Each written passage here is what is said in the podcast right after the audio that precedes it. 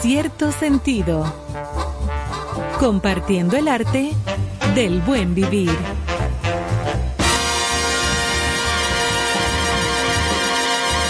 Por estación 97.7.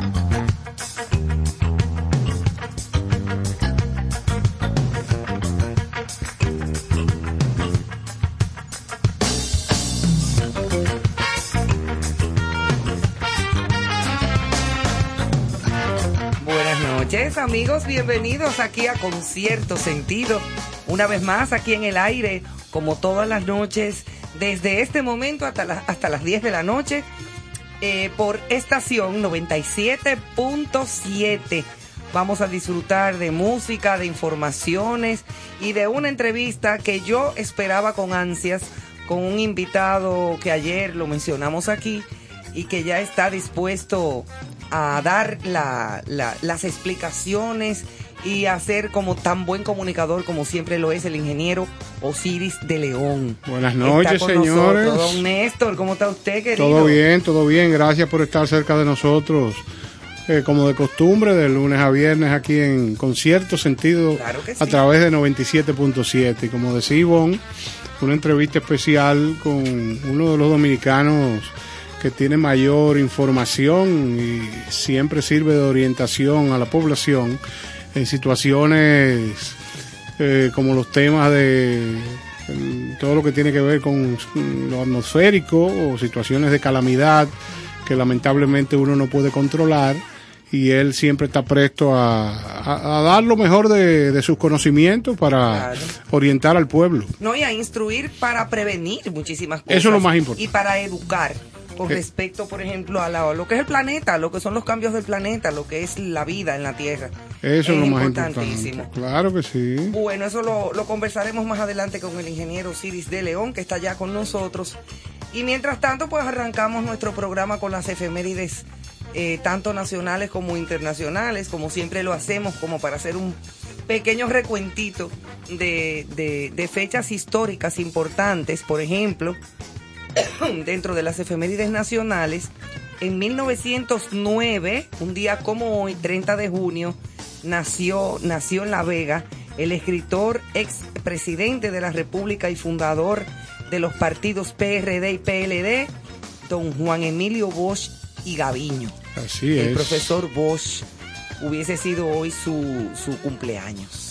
El santoral de hoy eh, celebra a San Pablo Apóstol, patrono de Villa González, el Sagrado Corazón de María, los primeros mártires de la Iglesia Romana. Día del Maestro, muy importante. Día del Maestro. Día de la Independencia celebrado en el Zaire. Ya ustedes saben por El ahí. Zaire. Zaire. Allí en la esquina de Sí, sí, sí. Yo de aquí voy para allá. Ah, es verdad. Así mismo. Eso está muy bueno. Señores, en 1912, un día como hoy, el ayuntamiento de la capital ordena la colocación de una lápida con los nombres de los trinitarios en la casa número 51 de la calle Arzobispo Noel, donde estos se reunían y designar con el nombre de Enriquillo el parque que se construiría en el centro de Villa Francisca. que todavía está ahí. El famoso Parque Enriquillo. Enriquillo. Claro que sí, eso fue en el 12, en 1912. Bueno, pues en el 1922 el abogado Francisco J. Peinado, en representación de los principales partidos del país, y el secretario de Estado de Estados Unidos, Charles Evans Hughes, firman en Washington el Plan de Liberación de la República Dominicana o Tratado de Hughes Peinado, que puso fin al gobierno militar norteamericano en territorio nacional. Eso fue a raíz del, de la invasión. Sí, Exacto. sí, señor. Bueno, y en el 1943, precisamente el escritor y político dominicano don Juan Bosch, un día como hoy, o sea, día de su cumpleaños, contrajo nupcias por segunda ocasión con la joven cubana doña Carmen Quidielo. Eh, eh, un, un día de su cumpleaños se casó con doña Carmen, eh, que fue su esposa, bueno, hasta el final de sus días y de sus tiempos. Sí, le salía más barata la, celebración. Era como y el aniversario de boda también. Exacto, las dos cosas. Era como bueno, ya que vamos a celebrar las dos cosas. y además fue un hombre siempre muy Austero. Austero. Sí, Sí, Don Juan siempre fue un hombre muy austero y muy Comedido. comedido con respecto a todo. Nu- nunca se le conoció nada de que, eh, va, vivió en- en- en- siempre muy modestamente Así es. y muy recogido. Eh, seguimos entonces con las efemérides. ¿Tú tienes algo más? Sí, como no, en 1966 es creada por ley la Corporación Dominicana de Empresas Estatales CORDE, Ofrezco. formada principalmente de antiguas empresas pertenecientes a la familia Trujillo. Tú sabes que Trujillo tuvo un- una política de traer al país eh, extranjeros con expertise en diferentes áreas industriales y así desarrolló eh, Fasaco, desarrolló diferentes tipos de, Fasaco. claro, de industrias del país. Yo tenía años que yo no iba a Fasaco. La industria, claro, la industria sí. del vidrio, Ofrezco. eh, Favidrio. Eh, tuvo también el asunto del cemento, la fábrica de cemento. sí, la fábrica dominicana. de Entonces, cemento. posteriormente, después del ajusticiamiento, estas empresas Mm. quedaron eh, como parte de esta corporación eh, de empresas estatales.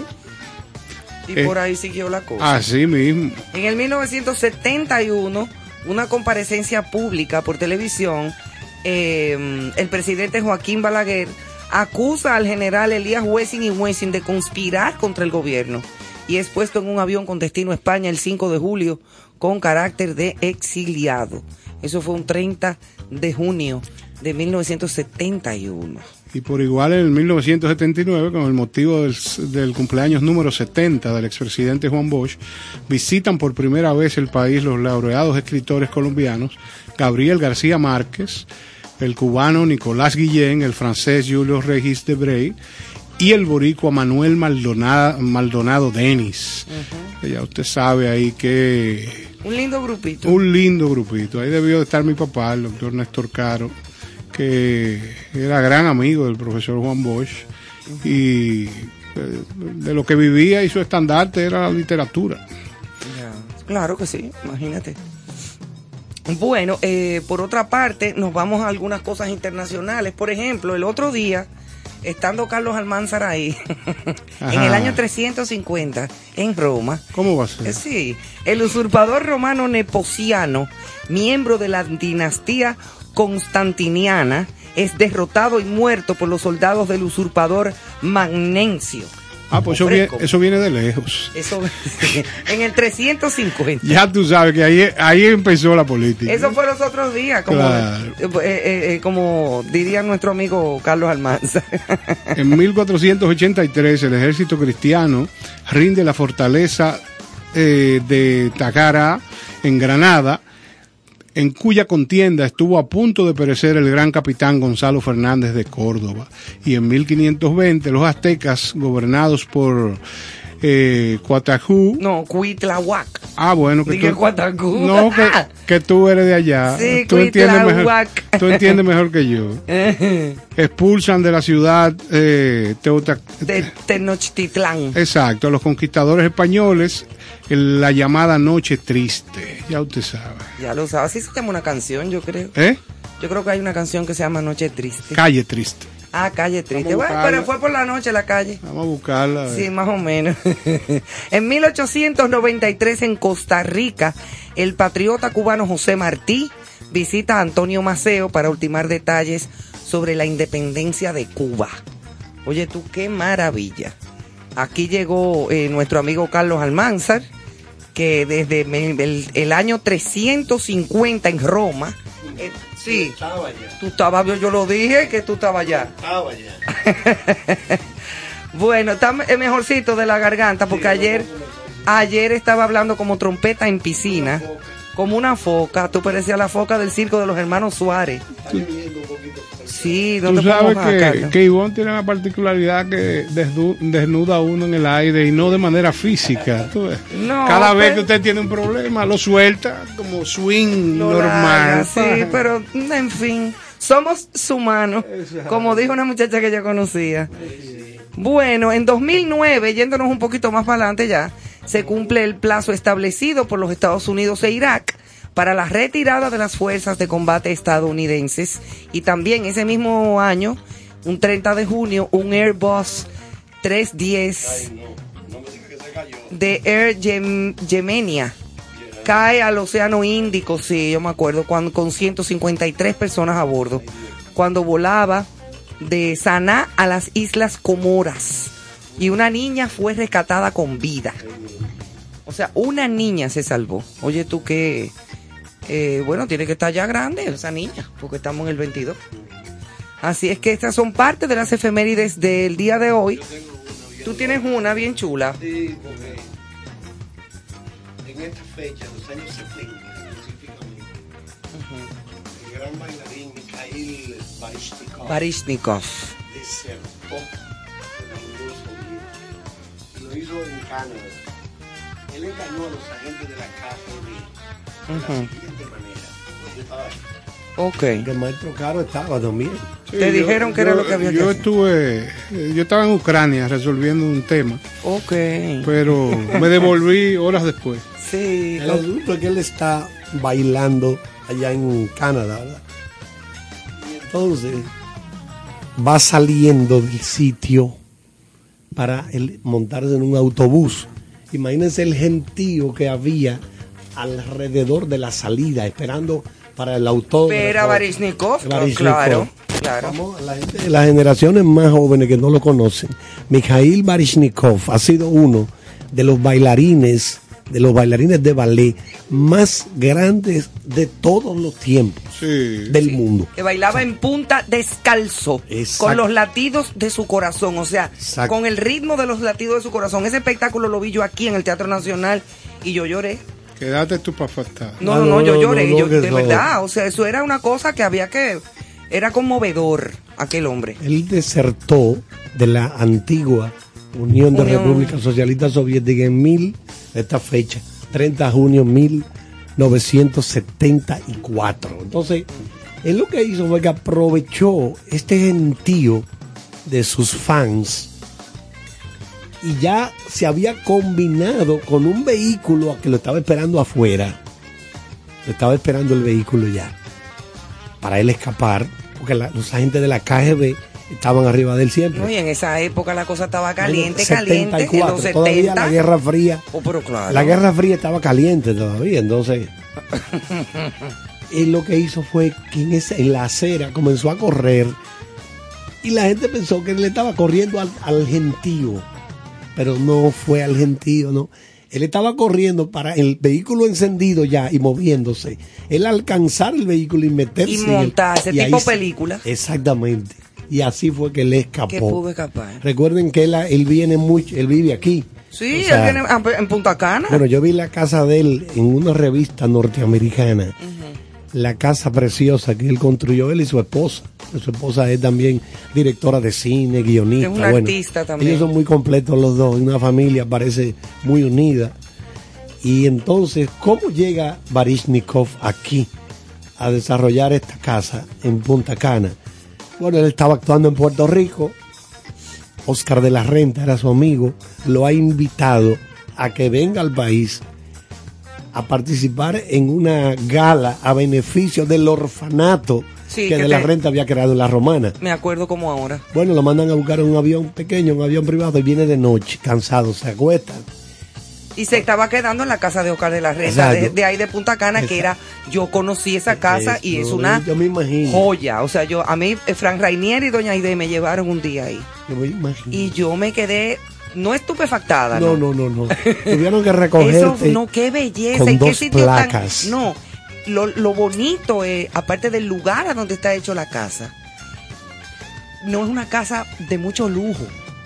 O sea, claro, imponente, Claro. bien hecha, una casa, pero con una, al mismo tiempo, con una simpleza en la, en la arquitectura que deja ver quién era él. O sea, un tipo con una fineza y con una delicadeza muy especial. Fue una parte Una de, belleza. de la, de la propiedades de la renta y de la renta fue que le cedió a él y dice que se lo vendió por un precio que él entendió muy bueno. Y Mira, eh, Mijail, yo te puedo vender este pedazo de la propiedad. Este señor es un arquitecto, él te puede orientar para lo que tú quieras, que ese tipo de cosas. Tuvo ahí. El asunto es que cuando él viene de Puerto Rico cansado, Se acuesta. se acuesta de noche. No había visto nada. Oscuro.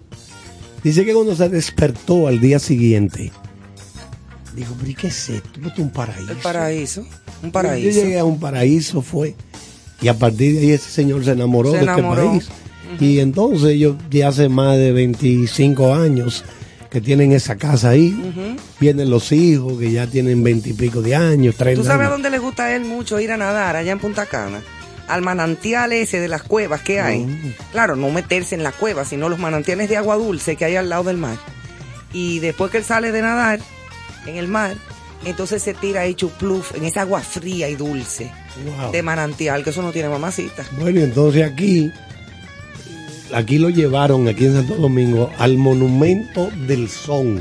Ay, mamá. Y él con su cámara captó a gente bailando bachata y son. Y son. Hay y un, esos docu- hay soneros un documental. Y ese esa exposición yo la vi en Casa de Teatro. Qué Sí. Una foto grande de toda esa gente bailando bachata y son. Y son esos viejos soneros, mira, bien vestidos con sus sombreros, sus zapatos blancos.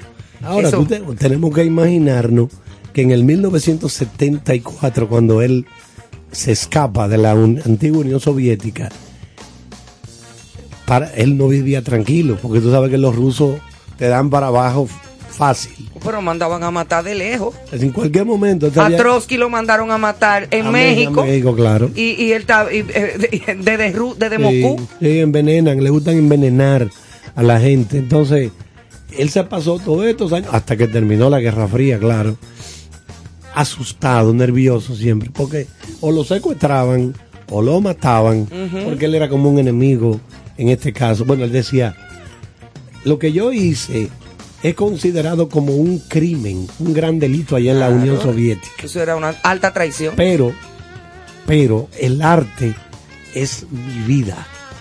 Y si yo no hacía un esfuerzo por venir a Occidente a desarrollar mi arte, iba a ser peor. O sea, yo iba a hacer un crimen contra mí mismo. Exacto. Yo quiero venir a Occidente y trabajar con los grandes coreógrafos. Y si ellos entienden que yo soy digno, oye la humildad, si ellos entienden, esos coreógrafos, si ellos entienden que yo soy digno de formar parte de esa producción, Oye, es no, yo trabajaría. aquel monstruo. Yo, oye, e- este hombre... Ese monstruo del baile. ay, ay, ay. No, no, no, que... Eso no tiene madre. Pero él, él ha vuelto, me imagino, después a, a- a su país. Bueno, él, él mantiene un pugilato ahora mismo con Putin. Tú sabes que Putin, hay muchísimas de esas Porque ¿Quién no tiene personalidades. que- con Putin? porque eh, a mí una de las cosas que me sorprendió fue cuando Solzhenitsyn, el escritor del archipe- el archipiélago de Gulag, eh, comienza a publicar su libro. y Bueno, ah, pero él volvió allá, él volvió para allá. Y ese sí reveló cosas serias. Claro, de, de la época del estalinismo Sí, de allá de más Pero- para atrás. pero él volvió. Solzhenitsyn, cuando estaba aquí, acabó con aquello, pero después que pasó un tiempo aquí en Occidente, dijo, oye, pero aquí también hay que corregir muchas cosas. Porque es que el problema es que no hay un sistema, no puede pedir que sea perfecto, porque nosotros no somos perfectos. No. Es imposible. Pero un sistema que tenga la menor cantidad de fallas. De fallas. Ese sería lo ideal. Sí, Tener pero imagínate que todos tienen sus... eh, eh, yo, yo he oído gente que dice, mira, la democracia es muy buena, pero hiede mucho. Hay otra, profesor Caro, que le va a gustar. Esta se llama La Noche de los Cuchillos Largos. ¿Cómo? Y el Führer, Adolfo Hitler, temeroso, estamos hablando de 30 de junio de 1937 por ahí, temeroso de que dentro del mismo partido nazi surgieran gente, se convirtieran en el futuro gente en enemigos de él, él mandó a pasar por, a trabajar en buen dominicano. Le dieron su a cientos y cientos Le pasó de- el cuchillo. de simpatizantes de él, pero de lo que él tenía el temor O sea, que tenía ciertas dudas. de que algún día esa gente, oye, oye cómo era, cuando tú, cuando tu régimen se basa en matar, en perseguir, Pero así le pasó a Stalin, oh, pero que claro. mandó a matar muchísima gente pero de él. Stalin murió eh, ya de viejo. Sí, eso sí. Stalin eso sí. murió de viejo. Porque yo incluso vi una película que Era otra época. voy a acá, pero volviendo, volviendo a Baryshnikov por un momentito nada más, que tengo una duda. Una duda, no una pregunta. No me acuerdo el nombre de la película. Él hizo una película eh, una vez eh, con un, un Ah, sí. actor, Con el actor que murió. eh, un actor Eh, eh, eh, afro, Que, afroamericano bailaba tap. que bailaba tap. Exacto. Con la Exactamente. Y él música sale de- bailando tap también en la con película. Lionel Richie. Lionel Richie, Eh, pero say hace you, mucho. say me es el tema. Exactamente. La loco, famosa la música, canción claro. de Say You, Say Me. Qué loco con Say You, Say Me. Pero es bonita esa Tengo ahí. LP. Sí. Claro, yo los conservo. Eso era cuando Lionel Richie tenía el, pe- el pelo largo. Ajá. Como Richie Ricardo. Y rizado. o sea, alisado, perdón. Pero como Richie nada. Ricardo. Ay, Dios. Y déjame ver si tengo el título. En lo que tú consigues eso, vamos a. Gregory Hines. Sí, sí. Gregory Hines Gregory era Hines. el actor. Sol El de medianoche. Exactamente. Midnight. Sun. Sol de medianoche, llama la película. Yo, tu- yo trabajé ahí en no, producción. yo lo sé. Tú, tú has visto Yo mucho, lo sé. mucho. Eh, Tú has visto muchas películas. Mucha- y tú no sabes nada. La, peli- la trama de la película es que él sale del país, después están a bordo de un avión que está volando por encima del territorio ruso y se ve obligado a tirarse. a tirarse en, el territorio. Exactamente. Por eso fue que me acordé de la película cuando tú haces esa anécdota de su vida per- ver- de verdad Sí, para salir de, de, de la Unión Soviética. es White Nights que se llama. White Nights. Noches blancas. Noches blancas, sí. Porque recuerden que esa parte del mundo en el verano no hay oscuridad. Claro. No hay. No hay tocar a las 12 de la noche leyendo un periódico en un parque. Sí, Me sí. dice, Carlos, aquí estoy a las 12 de la noche. Pero, ¿cómo Pero va a en? Suecia hay seis, di- seis meses de día y seis meses de noche. Exactamente. Yo me vuelvo loca. No, No, no, una nueva loca. experiencia. Una experiencia. Tú lo que tienes que mentalizarte. Bueno, hermano, pero mira. No, ¿verdad? Porque ¿cómo te va a volver loco? No, o más. llévate tu pastilla para que pueda... no, no, la cosa que- Vamos, eh, señores, vamos a, a reseñar esto que es importante. Dígame usted. La periodista dominicana Darlene Burdiez logra seis nominaciones a los premios Emmy.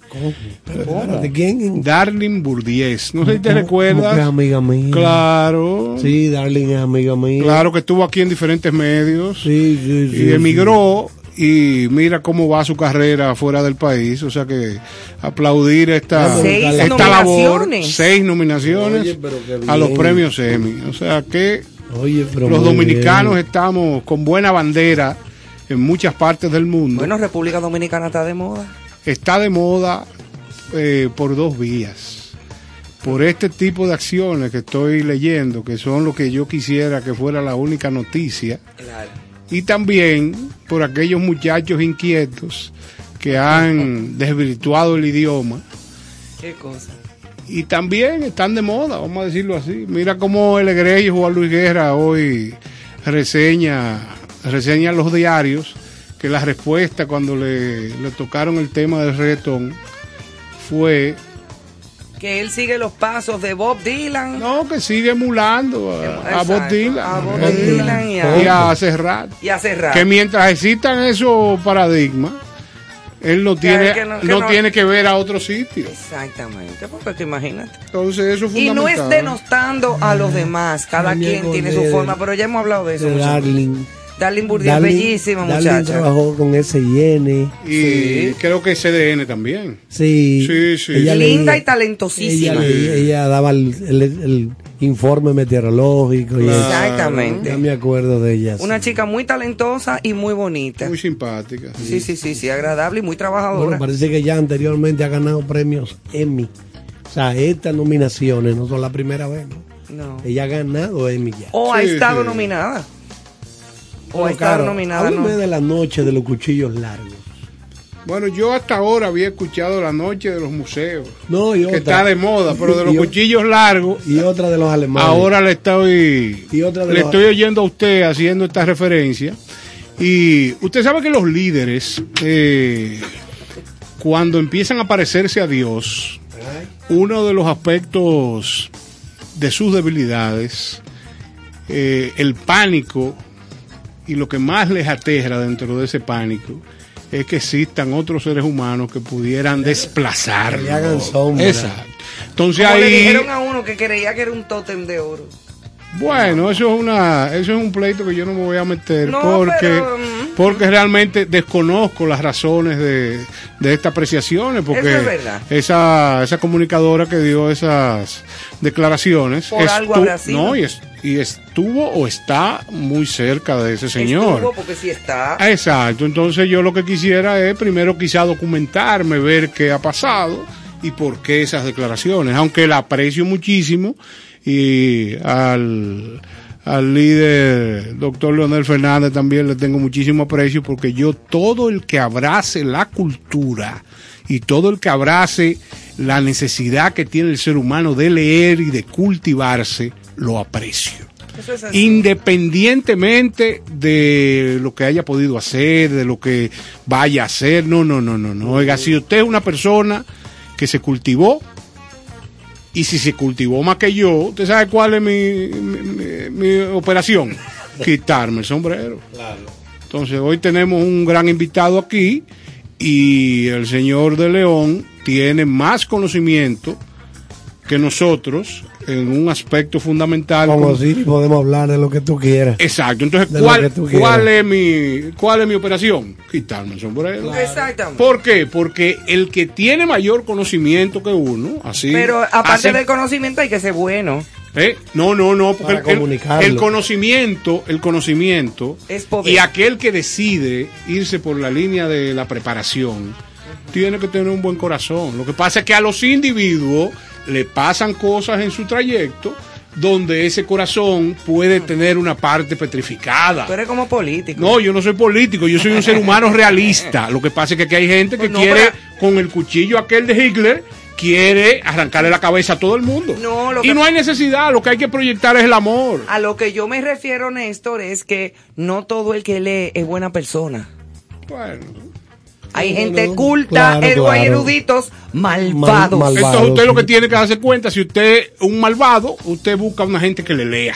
Entonces ya no es usted que lee, a usted le leen y siga Vamos a su salir del posición de tema, malvado. vamos a salir de eso. Vamos a salir y del la tema. noche de los cristales rotos. Ah, excelente. Eso fue que salían los nazis en Alemania a romper las vidrieras de todos los negocios de los judíos.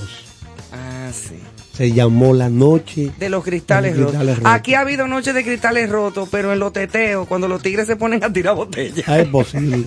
La noche de la botella rota. Exactamente. Y empiezan a tirar etílico, Claro. a untárselo. Mira, tú sabes que yo encontré una lista, y esto es breve, de las 10 peores ciudades para vivir. Ay, Vamos a ver, dame cinco. No estamos nosotros ahí, imposible, porque esto es un paraíso. ¿Y por qué tú no buscaste las 10 mejores para vivir? Pero Ese- ya lo ese, hemos ese es mi conflicto contigo. Pero ya lo hemos dicho, lo de los 10 mejores.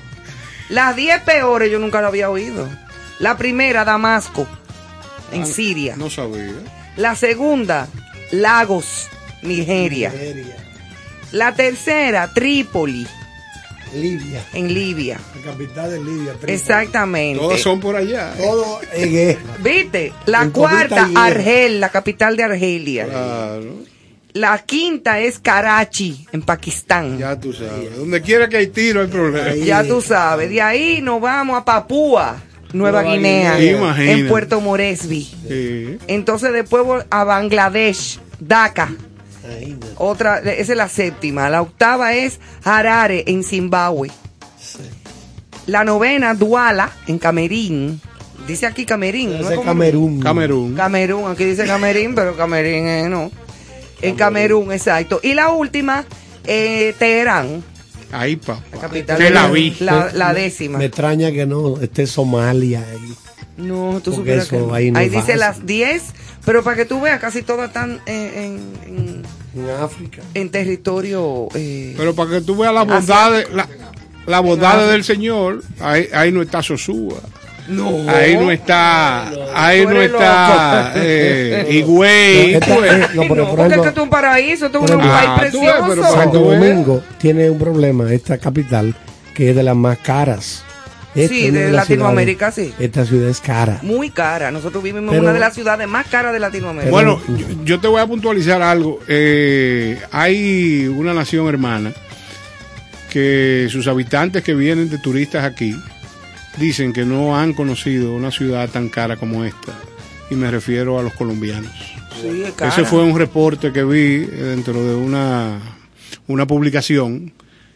Eh, yo no lo veía de esa manera, porque aquí hay todo tipo de, de comercios. O sea, usted, eh, como turista en República Dominicana, eh, puede tener la libertad de visitar los restaurantes eh, premiums, vamos a decirle así, como también puede detenerse en una cafetería donde pueda comer un sándwich. sándwich barato. Exacto, O entonces... pedirlo en el colmadito Dame- de enfrente. una- Muy bueno. Un, un batido ahí. Dame un batido y un sándwich tal y cosas. Y no es tan caro. Entonces, No. ¿qué pasa? Eh, eh, pienso yo que el turista que está acostumbrado a disfrutar eh, de las mieles y los placeres de los restaurantes clase A, en toda parte del mundo los restaurantes Son de ese tipo son altamente Ahora la, com- costosos. la comida, sí. la comida de aquí, de esta capital, es buena. Sí, aquí Excelente, se come bien. La excelente. comida dominicana es este país buena. Es buena. Aquí la lo dicen, no lo digo yo porque nosotros no nos luce decirlo, ¿verdad? Lo Sí. dice la gente que viene de que fuera. viene de fuera, no, aquí el me- la comida criolla, la comida dominicana Sí, es sí. muy buena. Sí es Mira, hoy yo me comí un arrocito con unos guandulitos guisados, eh, con con auyamita y cosas así como su verdurita bien hecho.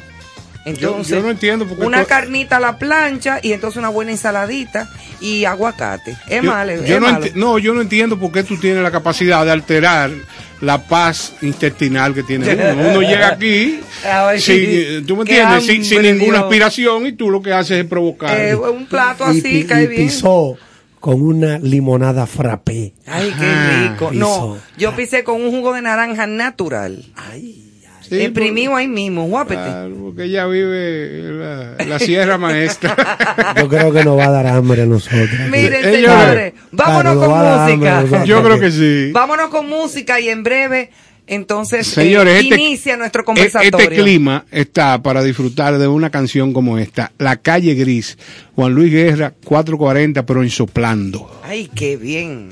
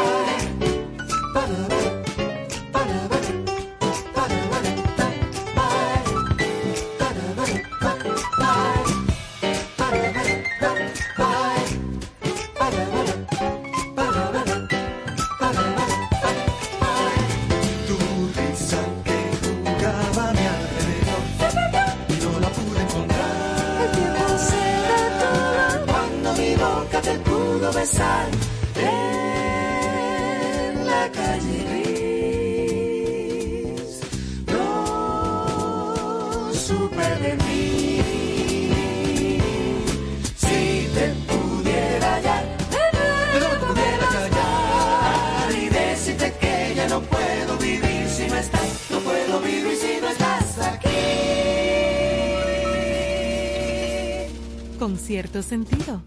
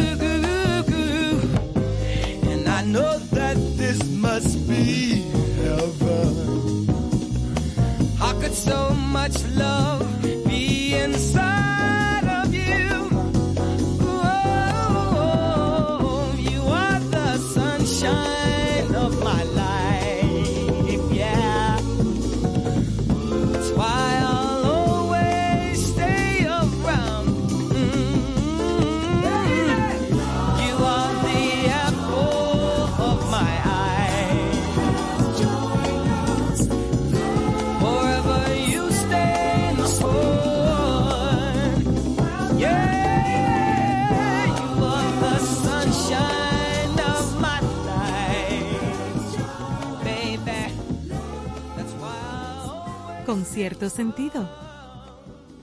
Cooking Victoria, con cierto sentido. Muchísimas felicidades a mis amigos de Concierto Sentido. Gracias por compartir el arte del buen vivir. Enhorabuena, ya nos vemos.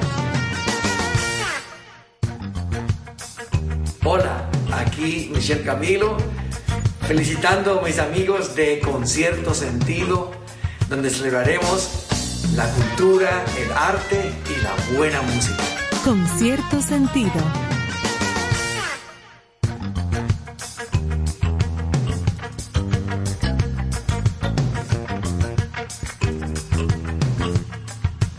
Bien amigos, aquí estamos de vuelta, 8.38 de la noche aquí en la 97.7 estación para todos ustedes en concierto sentido. Y como lo dijimos, nuestro invitado especial es ingeniero geólogo académico de la Academia de Ciencias de la República Dominicana, ambientalista, político, comunicador y comprometido con la prevención de desastres naturales. Aparte de esto, con muchísimos conocimientos sobre muchas cosas con las cuales y a través de las cuales educa a todo nuestro pueblo. Así es que, ingeniero Osiris de León, bienvenido, Bienvenido, con cierto sentido. Un honor, Esa un honor para mano. El honor es mío estar conversando aquí esta noche con Ivonne, con Carlos, con Néstor, con el pueblo dominicano y la verdad es que estoy inmensamente agradecido de que ustedes hayan tenido esta generosidad de convocarme esta noche Gracias. para abordar algunos temas que ojalá, ojalá resulten de interés para ustedes y para el público. Porque uno siempre se debe al productor del programa y al público. Y la idea es abordar temas que ustedes entiendan que pueden ser de interés para ese público que está cautivo con ustedes en esta noche. Así mismo es. Excelente. Néstor. Pues yo creo que el, una pregunta obligada y principal es, ¿quién es Osiris de León de manera profesional? Mira, Osiris de León de manera profesional es un muchacho que nació y creció en Navarrete. Se fue a la Universidad Católica Madre y Maestra a estudiar en un momento donde era un poquito difícil entrar a estudiar a la Madre y Maestra, porque aunque te costaba el semestre 120 pesos, en ese entonces se veía como muy caro. Los 120. Eran Había que 120 buscarlo. 120 pesos te costaba un semestre. Claro. Quiere decir que con 240 pesos tú cubrías un año completo. En la universidad más cara de este país, pero no era fácil conseguir ese Conseguir dinero. ese Entonces yo dinero. solicité un crédito educativo a Fundapec. Sí, recuerdo. Fundapec lo evaluó, me enviaron a tomar un examen y evidentemente salí en los primeros tres lugares del examen y todo estuvo color de rosa hasta que me preguntaron qué yo iba a estudiar. Se me ocurrió decir que medicina y me dijeron no. No financiamos medicina. Ay, ay, ay. Bueno, entonces ingeniería civil. Tampoco financiamos ingeniería civil. Para ponérselo más fácil a usted, mire, le vamos a decir lo siguiente. Hay cuatro carreras que no financiamos. Medicina, Derecho, Arquitectura e Ingeniería Civil porque están saturadas. Usted tiene que escoger una carrera Otra. que no esté saturada. Y ahí vino entonces mi dolor de cabeza. Eh, comencé a hacer trámites para ver si me iba a Ingeniería Electromecánica. Y justo el día que me autorizaron el cambio para electromecánica, la universidad publicó como se publicaba anteriormente, y ustedes lo saben, se tomaba un folder de esos amarillos y se escribía con un marcador negro, se puso en las aulas, próximamente se abrirá la carrera de ingeniería en geología y minería. Para allá me voy. Excelente. Salí corriendo inmediatamente. Óyeme, qué interesante. Y fui el primero que llegué porque apenas acababa de poner el letrero. Y desde y fue una coincidencia, esas cosas que Dios te pone en el camino. Yo ir cruzando ajá. cuando están poniendo el letrero y dicen interesados pasar por la Facultad de Ingeniería y me fui directo para la Facultad de Ingeniería. Y fui el primero en llegar. Buenísimo. Me registré, luego entonces se lo conté a algunos compañeros que también se animaron y ahí formamos un grupito que terminamos siendo los primeros 13 geólogos que nos graduamos en noviembre del año 1979 y ahí estuvo un pariente de Ivón Veras Goico que fue el cardenal Veras, quien estaba acompañando al presidente de la República de ese entonces, que era Antonio Guzmán Fernández, acompañando al expresidente saliente el año anterior, Joaquín Balaguer, Balaguer. y acompañando al director de este medio donde estamos aquí, que era don Rafael Herrera. Don Rafael Herrera. Eran las cuatro personalidades invitadas De la por graduación. la Universidad. Una graduación especial para nosotros 13 Qué bien. con las cámaras de televisión. Por primera vez se transmitía por televisión en vivo. Wow. Una graduación. Estaban allí las cámaras de Radio Televisión Dominicana. Dominicana. Con una unidad móvil grandísima. eh, grandísima. Unos que- Que, camiones. tenía que llegar el día antes, esas unidades móviles, Claro. para hacer todo el montaje, las antenas, la sincronización. Y te podría decir que en pocas palabras soy esa persona que al graduarme, pues, eh, tuve que venir aquí a Santo Domingo a trabajar. Tuvimos la suerte, porque así debo definirlo, que tuvimos trabajo inmediatamente, porque el presidente de la República, al estar ahí en la graduación y ser el que nos entregó los títulos, al terminar la graduación, dice, ¿qué ustedes van a hacer, muchachos? Eh, porque el gobierno necesita geólogos. Qué dichoso. Y nos repartieron a los tres inmediatamente. Excelente.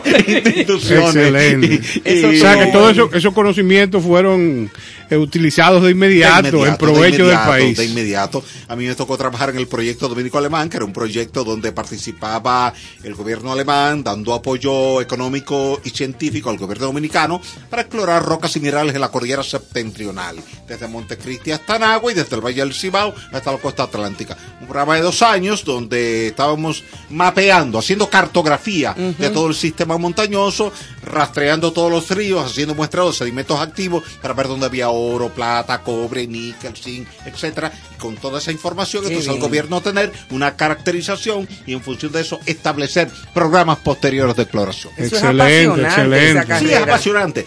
La geología te permite descubrir cosas que en tu infancia tú las veías como espaciales, Sueños. como extrañas. Por ejemplo, ¿qué niño no se imaginó perdido en una cueva? De esas cuevas que tú ves en la televisión, en las películas. Ge- y cosas. Claro. Ajá, y que tú no sabes dónde termina. Tú no sabes, y se lo digo por experiencia. Yo que he tenido que explorar cuevas, incluyendo aquí en Santo Domingo, hay cuevas donde yo te entro allá y una hora después de caminar yo te digo, ¿dónde tú estás? Tú dices, no tengo la menor idea. Si no me sacas de aquí, no sé salir. Porque hay múltiples galerías. Sí, sí. Aquí Imagínate, en Santo Domingo yo me Este. pierdo en mi casa. Claro, no, y- Ahora ve tú a ver. Sí, porque fíjate qué pasa. Hay el muchas. ser humano normalmente busca algún objeto referencial Eso. para ubicarse geográficamente. Ah, bueno, eh, aquí está el supermercado nacional. Ah, entonces estoy en la 27 con Lincoln. correcto. Te ubicas con algo. ¿Cuántas veces los abuelos de ustedes o bisabuelos se guiaban? pe- Después que tú pasas la mata de mango, a la izquierda hay una mata grande de aguacate, ahí yo vivo. Ahí es. Pero si te cortaban la mata el día anterior o se caía con un ciclón, ya te perdías. Ay, es verdad. Sí, sí, te perdías. A mucha gente le, le Sí, pasaba eso. Porque se guiaba por un árbol referencial. En las zonas rurales era muy usual guiarse por un árbol referencial. Eso si el árbol se caía, alguien lo cortaba, un ciclón lo tumbaba, ya tú estabas perdido, pues no sabía. No, yo me acuerdo que había que cruzar una mata esa Había mano. una mata, pero la mata no está. Pero la mata no está. Ajá. No sé si fue que cogí otro camino.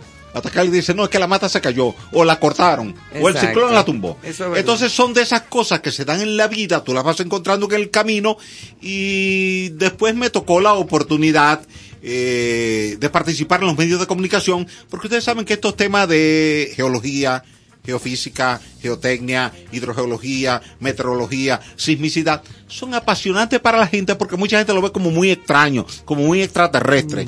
Como eso los minerales, ve acá, ¿cómo es que se forman los minerales? El cuarzo. Y- el cuarzo. ¿Y por qué el cuarzo, tú me dices que es diferente a la calcita si yo lo veo igual? No, no, mira, el sistema de cristalización es diferente. El cuarzo tiene un sistema romboédrico. La, la calcita tiene un sistema romboédrico y el cuarzo es cristalino piramidal, entonces son diferentes. Ah, y, y como yo lo sé, mira, coge la navaja tuya o coge la llave, ráyalo, si lo raya es calcita, si no lo raya es cuarzo. Ah, ok, ya, sé. Entonces, ese tipo de cosas que antes eran muy extrañísimos para la gente, tú se lo has simplificado en un lenguaje de la calle, Correcto. en un lenguaje rural, en un lenguaje del mercado modelo, y la gente se apasiona. Yo fui un día al Palacio de Justicia de Santiago porque me invitaron, una familia tuvo la cortesía de invitarme a una audiencia. Llegué y al salir un señor me ve, me identifica y me llama. Dice, señor, venga acá. Me acerco, dígame a sus órdenes. ¿Usted sabe por qué en este país hay terremotos? Yo le digo, ¿por qué?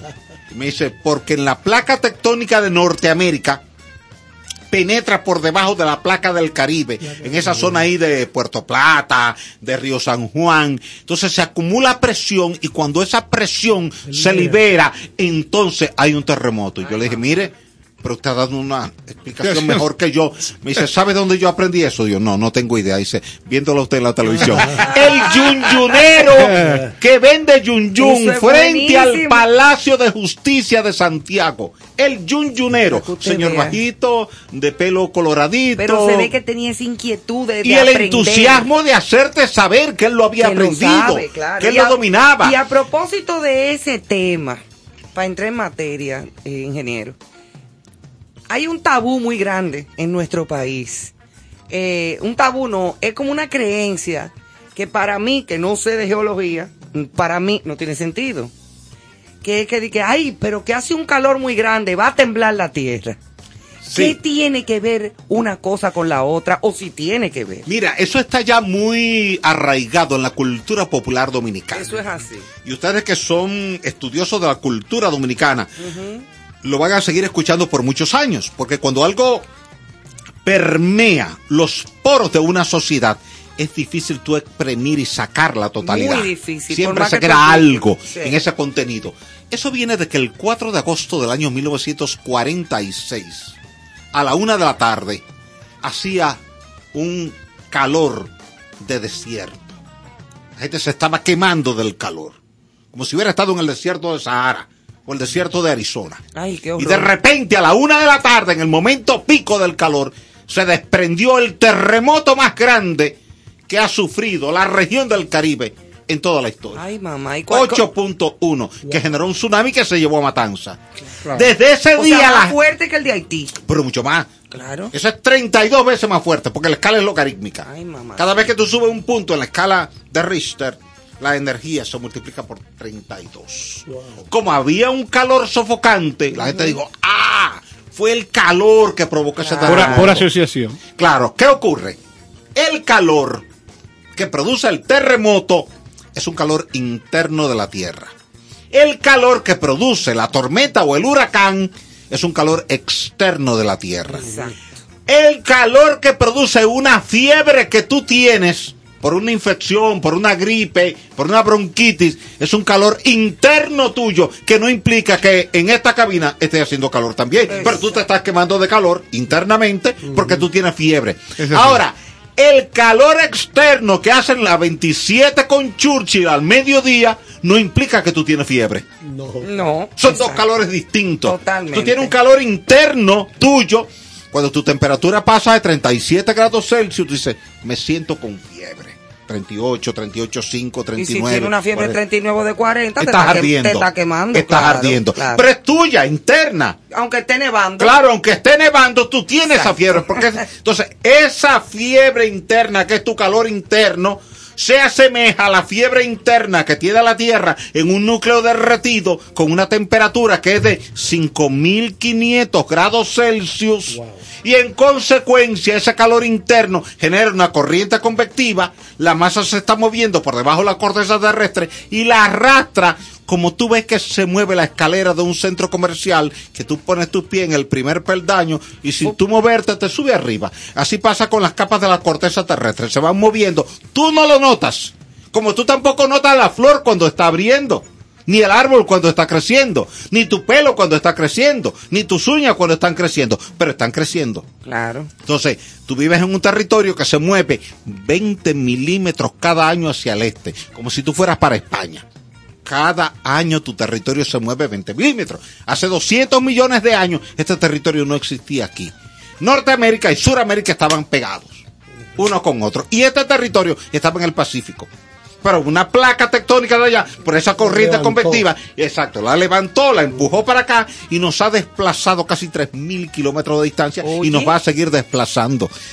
Por eso tú tienes aquí una mina de oro y no lo tienen las otras. Y tú tienes mina de oro en California y tienes en Perú. Cuando tú alineas California, alineas Perú y devuelve atrás en el tiempo a la República Dominicana, al territorio donde estaba, te vas a encontrar una serie de volcanes que están produciendo erupciones volcánicas y suben unas soluciones incandescentes llamadas hidrotermales cargadas de oro y por eso este oro que estaba allá en ese entonces en el Pacífico, ahora. ahora. está aquí porque se ha desplazado, fruto de esa dinámica interna del planeta Tierra que mueve las capas de la corteza terrestre que se llaman placas tectónicas y que cuando chocan o cuando subducen, penetran una por debajo de otra, acumula energía y ustedes recordarán que cuando ustedes eran niños, estaban en la escuela, jugaban con una regla, doblaban la regla y en un momento veían un ¡ca! Se partió. Claro. Y a veces hasta te daba. Supe- ¡ta! superaste el límite de resistencia de la regla. La roca se va deformando, se va torciendo y cuando tú superas su límite se rompe. Y cuando se rompe que se produce el terremoto. Pero tiene que ver con el calor interno. Nada que ver No con el con calor el externo. afuera. Si no, no hubiera terremoto en Alaska. Claro. No hubiera terremoto en, en el... Quiero preguntarle, Osiris. Todos conocemos el anillo de fuego. Esa Así franja es. en el Pacífico. y todo. 80% de los terremotos se producen en anillo de Eso es fuego. lo que te quería preguntar. ¿Es esa la zona del mundo donde proliferan más los movimientos telúricos? Es así, porque es la zona que se mueve más rápidamente. Mientras más alta velocidad tú vas en un auto en la autopista y tienes un accidente, más fatal es el accidente. Eso pasa. Esta placa nuestra se mueve 20 milímetros por año. Por eso los terremotos nuestros son de 6.5, 7, 7.5. El peor fue 8.1. Pero allá, en ese cinturón de fuego, que tiene 40 mil kilómetros de longitud perimetral.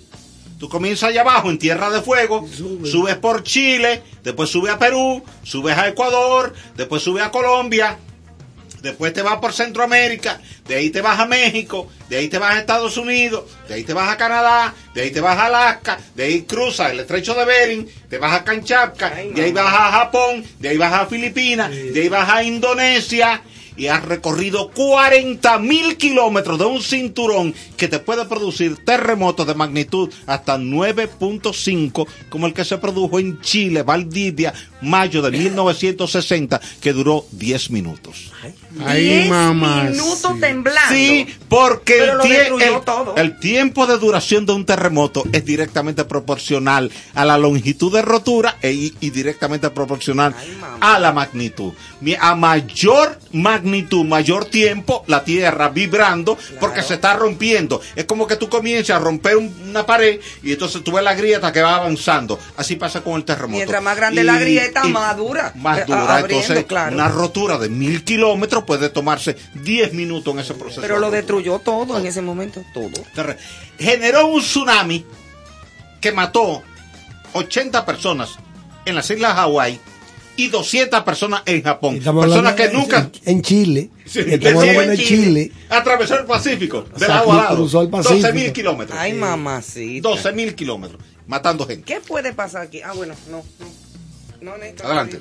Bueno, yo eh, pienso que usted tiene la capacidad de llevarnos información de todo lo que pudiera provocar un evento telúrico, pero también tiene la capacidad de cómo advertirnos a la hora de hablar de qué y de qué forma podemos manejar una situación como esta.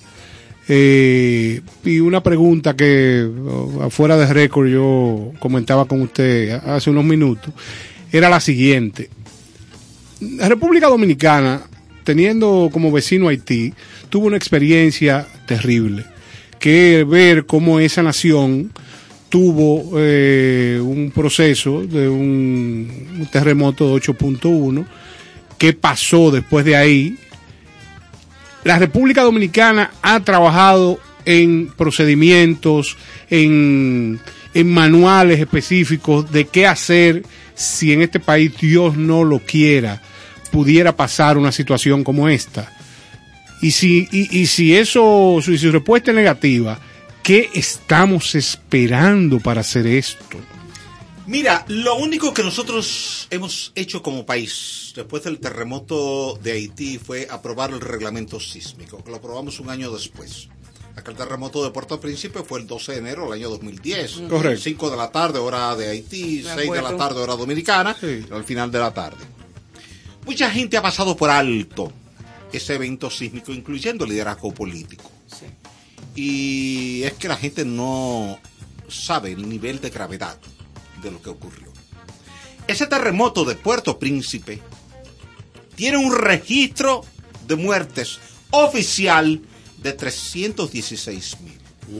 Las agencias no gubernamentales Oficial. entienden que fueron 500 mil. Y cuidado. Cualquiera de las dos cifras que tú tomes, Oh, pero claro. pasa a ser el segundo terremoto más mortífero del planeta Tierra, Wow. solo superado por el terremoto de China de 1556 que mató 830 mil personas. Dios mío. Por ser China. Claro. Sí, sí. En China en cualquier La barrio tú tienes claro. 100 mil gente en cualquier barrio Exacto, pequeño. pero no porque es el todos caso- están hacinados. Pero no es el caso de Haití. No es el caso de Haití. Exacto. Quiere decir que eh, si ese escenario tú lo llevas a China, entonces ya tú te imaginas. Oh, pero imagínese. Nosotros nos hemos olvidado que Haití pertenece a la isla española. Y que en términos geológicos y sismológicos no hay fronteras políticas. Porque las fallas que pasan por allá pasan por aquí. Y Lógicamente. las que pasan por aquí pasan por allá. Es el mismo territorio. Con Haití y sin Haití es el, el mismo territorio. ¿Qué implica eso? Que como país tú debiste haberte preparado inmediatamente. Es decir, si eso pasó en Haití, con una falla que pasa por Puerto Príncipe, que se llama Enriquillo Plantain Garden, pero que pasa por Jimaní, pasa por Duvergé, pasa por Barahona, entra al mar, ahí por el aeropuerto María Montés, y se va al este pasando al sur de Asua, y esa falla en 1756 destruyó el pueblo de Asua. Pero, o entre paréntesis, aprovechando eso, ¿por qué en Haití se producen más los movimientos con más frecuencia que aquí? Porque si te chocan el carro tuyo siempre por atrás, siempre va a estar más abollado atrás. El empuje viene del oeste. Claro. Claro. Como el empuje viene del oeste, de la placa de cocos, Oigan se eso. comprime más del lado oeste Eh. y por tanto rompe más frecuentemente del lado oeste. Exacto. Es así. Esa es la razón por la cual eh, diferentes medios internacionales me han consultado sobre eso, eh, Univisión, Telemundo, y siempre se lo he explicado. Y Pero después con el le sigo abollamiento, usted se lo Sí, explica. y- no, y es fácil entender. Claro. Porque es un ejemplo Claro, de la vida diaria. No hay nada mejor que una regla mnemotécnica. Mm. Siempre. Algo de la vida diaria que la gente conoce. Si tú le explicas con un ejemplo que la gente conoce, por ejemplo, ¿cómo tú explicas la corteza terrestre? Con una naranja, la naranja tiene una cáscara. Esa cáscara de la naranja es la corteza terrestre. Dice, ah, ya entendí.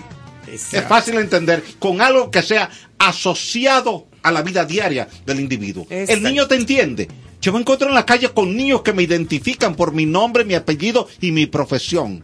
Y niños que le dicen a su papá, a su mamá, mami, mira a Osiria ahí. Ese grado de inteligencia Porque- natural. Porque tú le estás explicando cosas que ellos entienden como niños. Claro. Entonces te ven como si tú fueras un maestro de ellos en, la distancia. Claro. Un maestro que está en la televisión, que está en la radio, que le está explicando. Y dice, ah, qué interesante eso que dijo el profesor. Entonces él se familiariza con el tema. Que es algo que debía hacerlo permanentemente el Ministerio de Educación. Eso que tú estás preguntando, Néstor.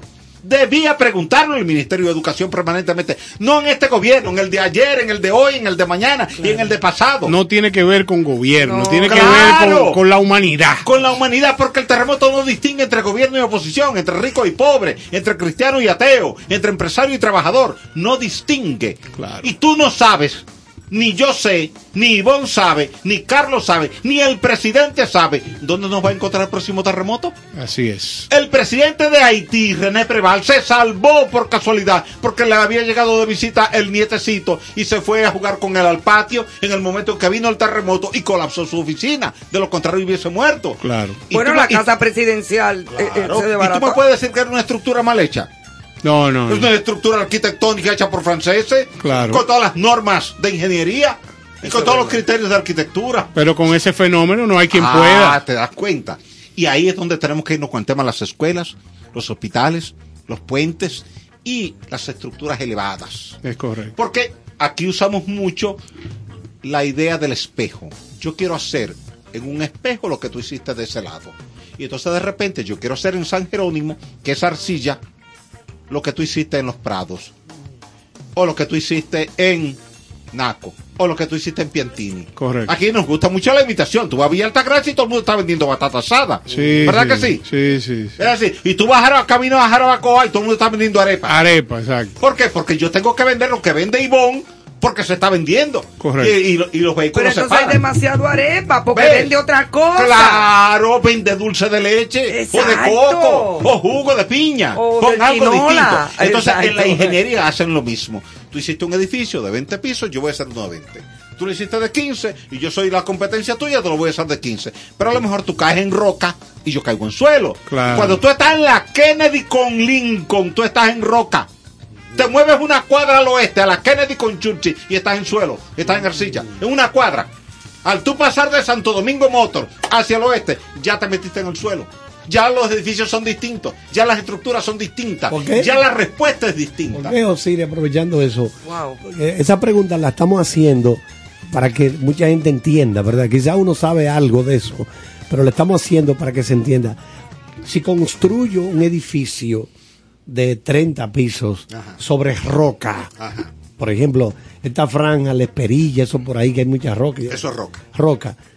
¿Por qué resiste más en caso de que se produzca un movimiento fuerte la construcción En sobre roca. este tipo de Ok, miren, antes de que ustedes dos llegaran, Carlos y Néstor, Ivonne y yo estábamos hablando de la Biblia. Dividida en dos bloques, Viejo Testamento y Nuevo Testamento. En el Nuevo Testamento tú tienes los evangelios, Mateo, Marcos, Lucas y Juan. En el Evangelio de Mateo, capítulo 7, versículos 24 al 27, te dice que el hombre prudente construye su casa sobre la roca. Y que el hombre insensato construye su casa sobre la arena. Eso no es una prédica de fe. Eso no tiene nada que ver con religión. Esa es la primera cátedra de ingeniería sismorresistente que se dio en el planeta Para que Tierra. lo sepa. Porque eso se sigue cumpliendo al día de hoy. ¿Por qué pasa eso? Como pregunta Carlos Almanzar. Sencillo. En la roca, la onda sísmica de corte, el terremoto produce cuatro ondas. Una onda P, se llama P porque es la primaria. Es una onda de compresión, como si te estuviera Moviendo. empujando contra la pared. Detrás viene la onda S. S es por secundaria. Es una onda de cizallamiento. Te mueve el suelo en dos direcciones. Gracias Correcto. perpendiculares. Es el momento donde tú comienzas a sentir el mareo. Todo el que ha sentido un fuerte terremoto ha sentido un mareo. A mí me Sí. pasó Claro. con el terremoto de Haití. Sí. Yo estaba en Antena Latina, ahí frente a la lotería. Nosotros hacíamos el programa Grandiosas todos los días en vivo. Después de, eh, antes del info- no, después del informe de con Alicia Ortega. Ajá. Entonces, que era en Antena Latina en el canal 7. Y mi compañera de trabajo, Karina Larrauri, Sí. Estaba embarazada de su segundo niño, ya con un barrigón, como ocho meses. Y me dice, Ivonne, yo me acabo de marear. Sí. Eran como las seis de la tarde, seis y Sí, pico de la sí, tarde. Yo me acabo de marear, digo yo, esa es la barriga. Cuidado si ya tú vas a dar a luz, espérate, porque yo. Y cuando me paré, que ya estábamos cambiadas con tacos puestos y todo, para salir al aire, yo también me mareé. Yo dije, bueno, yo también me mareé y yo no tengo barriga. claro. Y, y cinco minutos después nos enteramos por Alicia y todo el, El equipo de terremoto. SIN del terremoto Es- de Haití. En Y ese yo momento sentí ese mareo. que tú sentiste el mareo fue cuando llegó la onda de corte. La onda P no te produce ese efecto. La onda P te empuja, como cuando tú estás empujando a alguien, eh, digamos jugando baloncesto y tú empujaste a alguien. Claro. Ese es el efecto que produce la onda de La P. La P Claro. te empuja. Pero la onda de corte te mueve para acá y luego te mueve para allá, perpendicularmente. Tu cerebro no está adaptado a moverte en dos direcciones perpendiculares rápidamente. Y entonces percibe que es un efecto de rotación y te comienza a sentir mareado. Siempre que hay un terremoto, cuando un llega la onda de corte, la gente comienza a agarrarse de, de un- algún mueble, algo, que una escalera. Sí, es Me estoy un- mareando. como un. Yo, no, no, esa es la onda de corte. No te estás mareando, es el suelo que se está moviendo perpendicularmente y tú estás sintiendo que te está mareando. Realmente no te está mareando, es la onda de corte. Ahora bien, Ay, esa onda de corte lleva el 70% de la energía liberada en un terremoto. ¿Qué ocurre? Que esa onda de corte viaja rápidamente en la roca, por tanto su amplitud es mínima. Cuando llega a un suelo como los prados, San Jerónimo, la Castellana, los jardines, los ríos, la velocidad es lenta. Como cuando tú vas en la carretera en tu vehículo, 120 kilómetros por hora, llegaste al semáforo, tienes que frenar. Pero el motor sigue encendido. Entonces, el motor de la energía sigue encendido. Y como no puede perder la energía, la energía que ahora no puede consumir en velocidad, la usa en amplificación. Entonces la onda sube como un pedazo de hilo. Tú tienes un pedazo de hilo, tú lo alargas, se pone largo. Si tú lo empujas para acercarlo, él te va a ondular. Se pone larga la onda. Esa onda larga genera un esfuerzo cortante grande. Y como las columnas no están diseñadas para soportar fuerzas cortantes, una fuerza cortante es cuando ustedes ven a un agricultor de Moca o de Barahona cortando una mata de plátano que le da con el machete. Eso se llama cortante en ingeniería.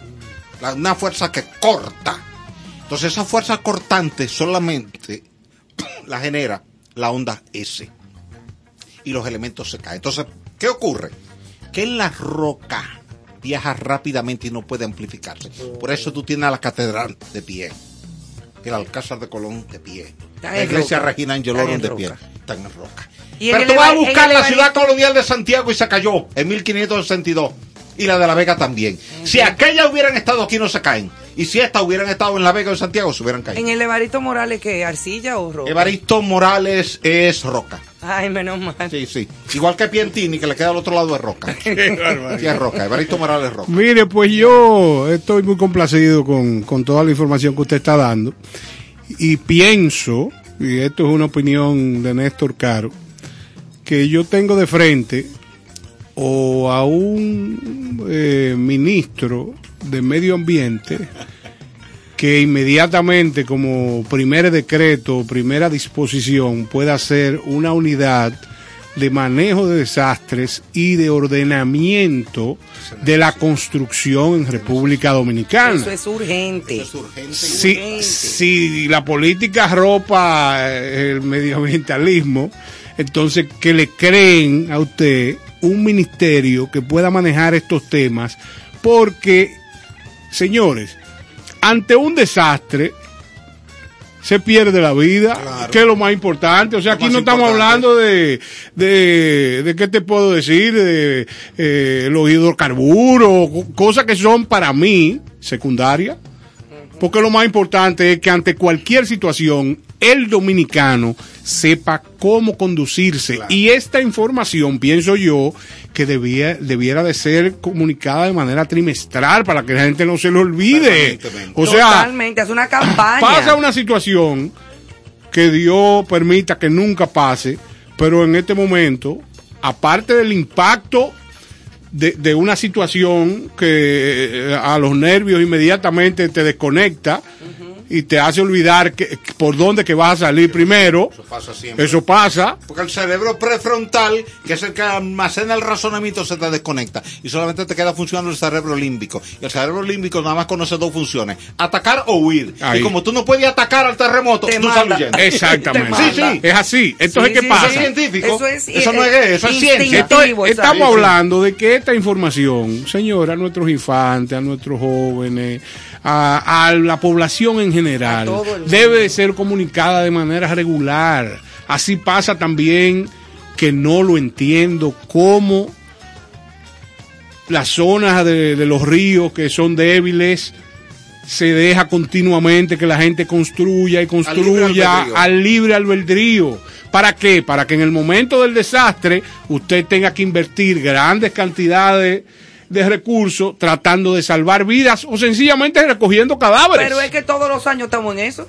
Todos los años cuando vienen precisamente estas temporadas, ciclónicas, tormentas, vaguadas, depresiones tropicales, todos los años estamos en lo mismo y la Lo gente mismo. vuelve otra vez. Yo creo- Quiero preguntarle a- Sí, al profesor. Sí, es, es válido lo que Néstor plantea y, y lo Pero que muy, plantean, muy, muy válido. Maestro, claro que sí. Osiris, quiero preguntarle.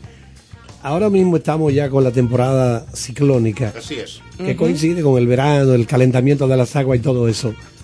¿Se producen con la misma cantidad y la misma intensidad fenómenos parecidos en esa otra parte del, del planeta cuando les toca a ellos el verano? Sí. Tú sabes que tú tienes dos veranos distintos de forma de hemisferio, el hemisferio norte y el hemisferio sur. Cuando tú tienes el verano aquí en el hemisferio norte, tú tienes el invierno en el hemisferio sur y viceversa.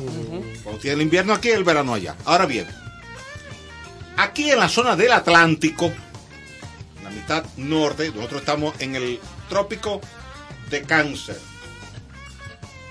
Tienes una concentración importante porque este cinturón que está comprendido entre las islas de Cabo Verde y el Golfo de México acumula alta concentración de temperatura. Y por eso tú ves que cada año, entre mayo y diciembre, no entre junio y noviembre, como siempre te dicen en los medios de comunicación, no, entre mayo, tú tienes 10 años viendo que las tormentas comienzan en el Golfo de México en mayo, partir del 15 de mayo. Tanto así que el pasado año se discutió, se discutió en la OMM, Organización Meteorológica Mundial, adelantar el calendario. Ocurre que el ser humano no le puede poner regla a la naturaleza. Tú no puedes decirle cuándo hace calor ni cuándo hace frío. Eso es una regla de la naturaleza. Entonces tú puedes tener un calendario rígido, 100 años, que dice, la temporada de huracanes comienza el día primero de junio. ¿Y por qué? A ti no te llegó una tormenta devastadora el 11 de diciembre del año 2007 llamada Olga que produjo 300 muertes en Santiago. Olga y Noé. ¿Y cómo tú le explicabas a los niños de la escuela? Si hacía 11 días que los maestros habían dicho, ya cerró la Libre. temporada. No. No, no. Entonces, ¿qué ocurre? Como tú tienes entre mayo y diciembre fenómenos meteorológicos y cada vez estás teniendo más fenómenos porque el cambio climático te ha incrementado la temperatura media global. Y en función de esa temperatura media global, tú estás teniendo ahora mayor tasa de radiación solar sobre la superficie del mar. Te genera mayor cantidad de vapor de agua y ese vapor de agua es el combustible que te genera el centro de baja presión, porque un ciclón no es más que un centro de baja presión. Por eso una zona de alta presión se llama un anticiclón. Si tú quieres saber si el ciclón te va a impactar aquí o no, tú chequeas cuál es la presión donde está el ciclón y cuál es la, presión aquí. Por ejemplo, el pasado año estaba en la televisión con Alicia Ortega haciendo un análisis en el noticiario y viene para acá esa tormenta. No. ¿Y por qué no? ¿Por qué te lo dice con tanta seguridad? Porque la presión sobre nuestro territorio está en 1016 milibares. Ningún ciclón se mete donde hay 1016 milibares porque es una presión tan alta. Los que- rechaza. claro, los rechaza. Es como cuando ustedes eran niños y ustedes veían esas películas de ciencia ficción que había un campo de fuerza. Claro. Que tú no lo veías, pero que estaba ahí y no te dejaba Como, pasar. como la mujer de los, de los cuatro fantásticos. Sí, Ajá. sí, un campo de fuerza. Sí, ¿Por qué no puedo cruzar? No hay un campo de fuerza. Se convierte en un campo de fuerza en contra del ciclón y por eso le llamamos anticiclón. O sea, Claro. no puede cruzarlo. El ciclón es como el agua. Se va por el camino más fácil. Entre lo alto y lo bajito se va siempre por lo bajito. Entonces, tú tienes presiones, por ejemplo, promedio, 1012 milibares. Si tú ahí mides la presión ahí en el mar Caribe, te da 1012 milibares. Pero ¿qué ocurre? En el- fenómeno meteorológico ya tú tienes 1007, 1005, 1004, 1003, 1000. Mientras más baja, más se fortalece. Cuando no había los satélites que hay hoy día, lo que uno hacía para saber si un huracán se fortalecía, eso es lo que yo hacía en la Z, yo chequeaba en cuánto estaba la presión. Entonces la presión estaba ahorita en 990, después en 985, después en 980. Mira, la presión viene bajando, por tanto se está fortaleciendo. Si está fortaleciendo, viene como a fuerza para acá, entonces cuidado. O sea, no había eh, la información, pero tú tomabas la presión barométrica Más como un referente. Ahora, si va subiendo la presión, se está debilitando. Entonces ya tú le dices, se está debilitando. ¿Y por qué? Porque está subiendo la presión barométrica. Entonces, ¿qué pasa? En esos territorios, la presión, la temperatura y el flujo de viento es que define la cantidad de fenómenos que tú tienes y cómo se comportan esos fenómenos cuando llegan en impacto. Japón sufre mucho de los fenómenos. Filipinas, casi todos los años tiene uno Sí, y dos siempre terremotos. por ahí. Hong Kong, a veces se te mete en Hong Kong y te destruye. Sí. La zona de Hong Kong. Quiere decir que tenemos zonas identificadas en el planeta Tierra donde con el calor del verano sube mucho vapor de agua, genera convectividad y termina formando fuertes huracanes que producen muchos daños a las comunidades. Bien, bueno, pues, ingeniero de León, no le va. Pues, si fuera por nosotros, nos quedamos aquí como hasta las doce y media. Claro, no, esto es una cátedra. Vamos a hacer otro programa. Claro, que claro. hacer otro programa, es se lo voy a decir desde ahora y en el aire. Me preocupa mucho la situación hídrica.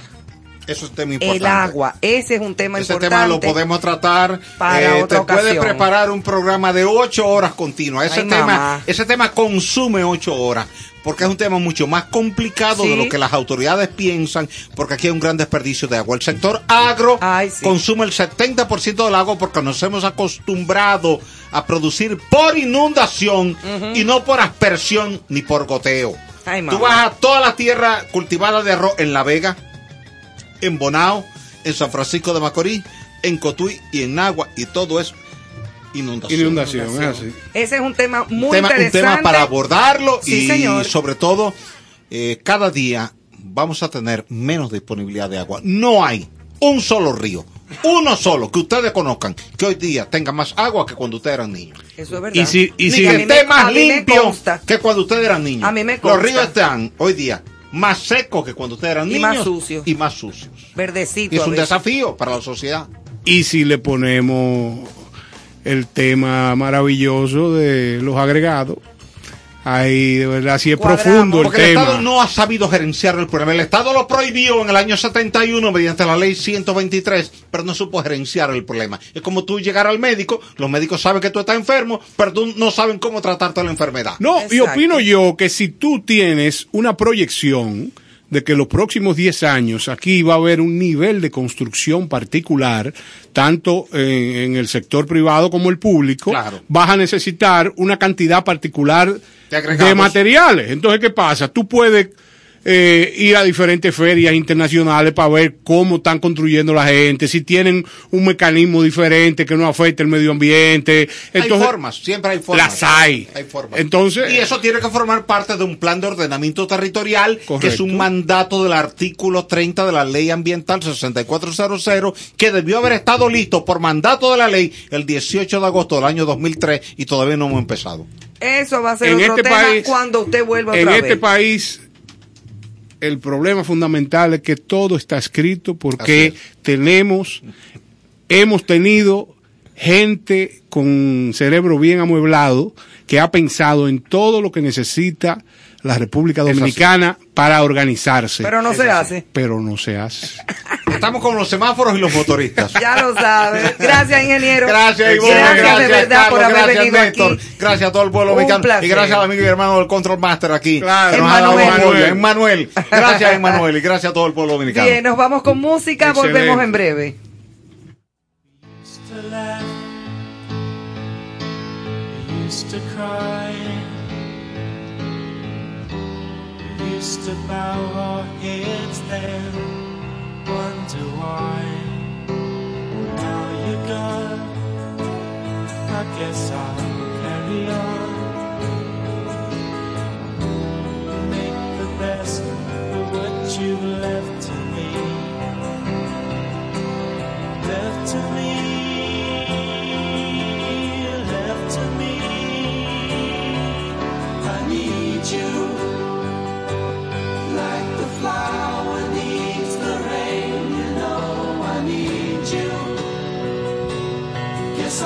start it all again.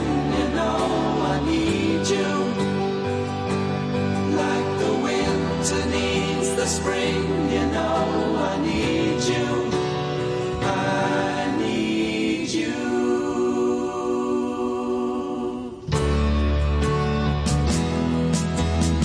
Every day I'd laugh the hours away.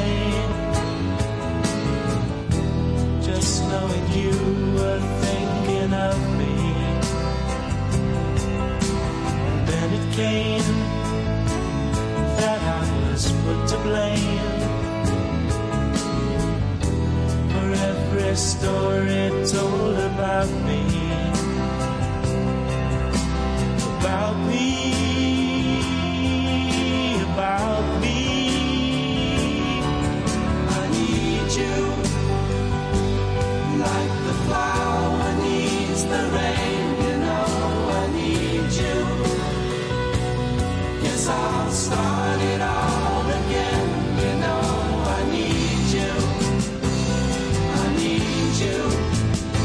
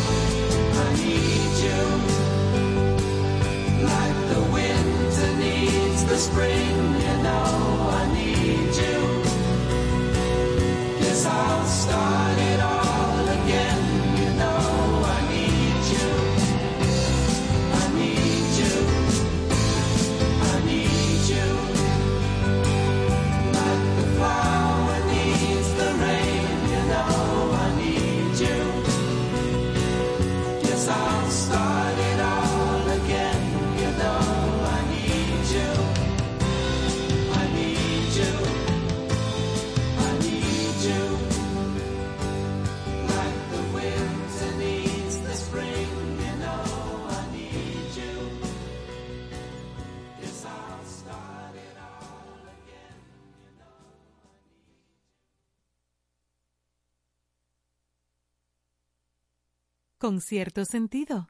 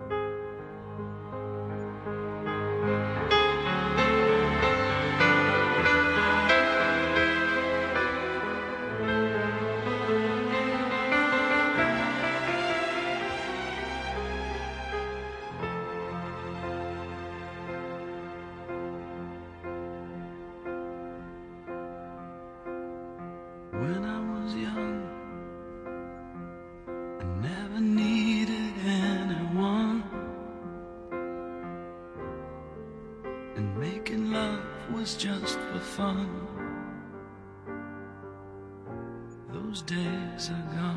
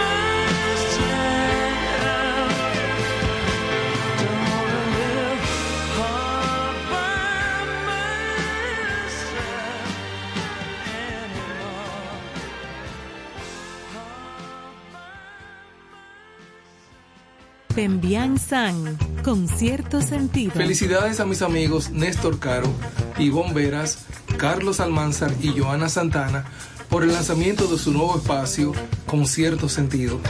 Gracias por compartir el arte del buen vivir. Allá nos vemos. Ahora, en contexto, con cierto sentido.